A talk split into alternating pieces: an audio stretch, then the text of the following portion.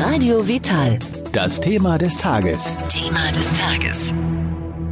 Am Mikrofon ist Michael Kiesewetter.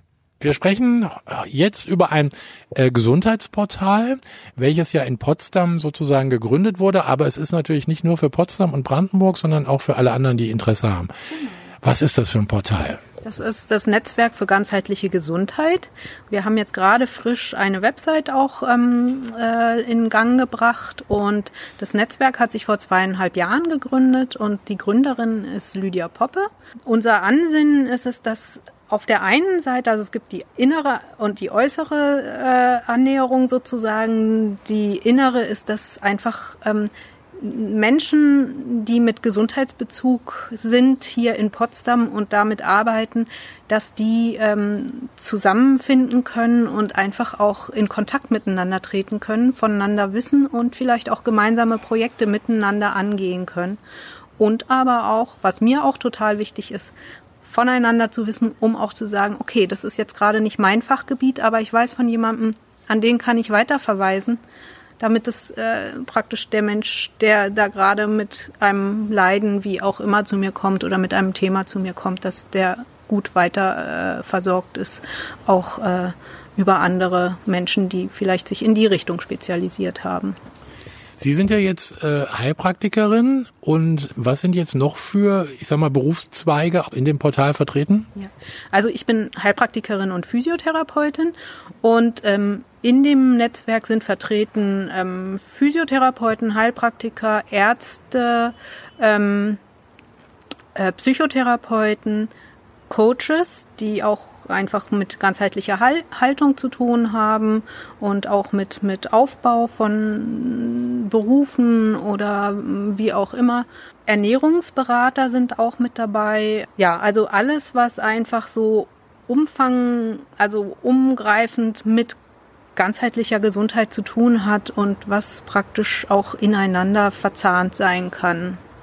Also das Ganzheitliche, also der Mensch äh, ganz gesehen und äh, auch die eher alternative Medizin steht da im Vordergrund. Genau, genau. Also wir sehen uns so, dass wir sagen, wir möchten gerne also nicht, also was uns wichtig ist und was unsere Philosophie ist, ist, dass wir einfach fernab von jeglicher Konkurrenz sein wollen, was für mich auch immer ein ganz wichtiges Thema auch schon alleine in der Heilpraktika-Ausbildung war, dass es immer hieß, wir treten in Konkurrenz mit, mit, dem, mit der Schulmedizin. Das ist überhaupt nicht mein Ansinnen. Mein Vater ist selber Arzt und kommt aus der Schulmedizin, aber hat sich irgendwann in Richtung Alternativmedizin entwickelt. Und für mich ist es wichtig zu sagen, es gibt nicht das entweder oder, sondern es gibt das sowohl als auch. Also es ist wichtig, dass wirklich auch das Miteinander arbeiten wichtig ist und dass man einfach sagt, ich komme hier jetzt gerade nicht weiter. Ich möchte zum Wohle des Patienten, des Menschen, der mir gegenüber ist, handeln. Und das heißt auch, ich möchte den Weitblick haben, wo kann ich denjenigen vielleicht auch noch hinschicken, wenn ich jetzt gerade nicht diejenige bin, die jetzt gerade in dem Sinne weiterhelfen kann. Gibt's da Ihrer Meinung nach nicht eher noch äh, deutlich zu wenig Ärzte, die also auch so denken, die dann auch mal nach links und rechts gucken? Also ich finde, wenn ich so über die Jahrzehnte beobachte, es, äh, es ist deutlich gewachsen. Also es hat sich unheimlich viel getan. Es ist ein unheimliches Umdenken auch da bei den Ärzten. Es gibt natürlich immer noch auch Mediziner, das kriegen wir auch regelmäßig im, in den Nachrichten mit, dass es Mediziner gibt, die einfach nur ihr Schmalspurprogramm fahren wollen. Aber es gibt zum Glück auch viele andere und um die bin ich heilfroh, weil für mich ich sage, mir ist es total wichtig, auch mit Ärzten zusammenzuarbeiten, weil es einfach verbreitert unheimlich die Palette dessen, wie jemandem geholfen werden kann und jemand behandelt werden kann mit den verschiedenen Wissensaspekten, die da vorhanden sind. Also meiner Meinung nach jetzt gerade in dieser doch etwas schwierigen Zeit für alle werden da eigentlich nur was ich so äh, feststellen kann, zwei Meinungen immer irgendwie kundgetan. Aber es gibt ja auch noch viele andere Stimmen, äh, die was zu sagen hätten zu dieser Pandemie. Äh, die kommen einfach nicht zu Worte, beziehungsweise das wird auch großflächig gelöscht, ob es nun bei YouTube sei oder in den sozialen Medien. Wäre es da nicht auch angebracht, da mal eine andere Meinung auch mal ähm, zu Worte kommen zu lassen? Also ich fände es sehr, sehr wichtig, da auch eine andere Meinung zu Worte kommen zu lassen. Ich war am Anfang, ging es mir so, dass als es anfing mit der Pandemie, vor dem Lockdown oder während dem Lockdown, dass ich so das Gefühl gekriegt habe, es erinnert mich sehr stark an den 11. September. Also, weil ich gemerkt habe, hier wird irgendwie massivst mit der Angst gespielt und ich habe Angst gekriegt. Und zwar nicht Angst vor dem Virus, das ist so, das ist Fakt und der ist da und wir müssen damit umgehen lernen. Aber was ich viel, viel gravierender finde, ist, was kommt für eine Dynamik zustande, wenn ein, eine Mehrheit der Gesellschaft in Angst und Panik gerät und was passiert dann daraus? Und das finde ich viel, viel weniger einschätzbar, das finde ich viel schwieriger und das war auch für mich deutlich, dass ich gesagt habe, ich bin jetzt vom Fach, ich habe äh, so ein Allgemeinwissen, dass ich da auch was zu sagen kann. Und mir ist es wichtig, jetzt mit der Angst, über die Angst zu reden und, und auch über mein Unwohlsein darüber, weil ich einfach gemerkt habe, es geht darum, dass unter anderem auch, wenn ich Ängste habe, wenn ich mich nicht gut fühle, dass das auch mein Immunsystem angreift und dass dann mein Immunsystem auch nicht so arbeiten kann, wie es eigentlich jetzt gerade dringend erforderlich wäre. Also das, was Sie jetzt sagen, habe ich auch schon ein paar Mal gehört. Die Angst vor dem Virus ist zum Beispiel auch in, in vielen Fällen schlimmer als der Virus selber. Genau, das ist ja häufig so ein Teufelskreislauf, der einfach praktisch dann dazu führt, dass das ganze körperliche System, der Stoffwechsel und das Nervensystem nicht mehr so arbeiten, wie sie eigentlich sollten. Und ähm, dadurch kommt es dazu, dass wir anfällig werden für Krankheiten oder auch alles andere. Also es gibt im Moment so hohe Zahlen an Depressionen, die, die Psychotherapeuten sind mit Hochdampf am Arbeiten, die haben, die wissen gar nicht mehr, wie sie noch die Leute aufnehmen sollen, weil einfach dieses Thema gerade so gravierend ist und ähm, das finde ich einfach, das äh, kommt viel zu kurz in den äh, Nachrichten oder insgesamt in den Medien. Vielleicht noch von Ihnen kleiner Tipp, gerade in dieser, wie, wie schützen Sie sich? Was, was machen Sie? Gibt es einen Tee oder ein Mittel oder, oder ein Wundermittel oder was machen Sie?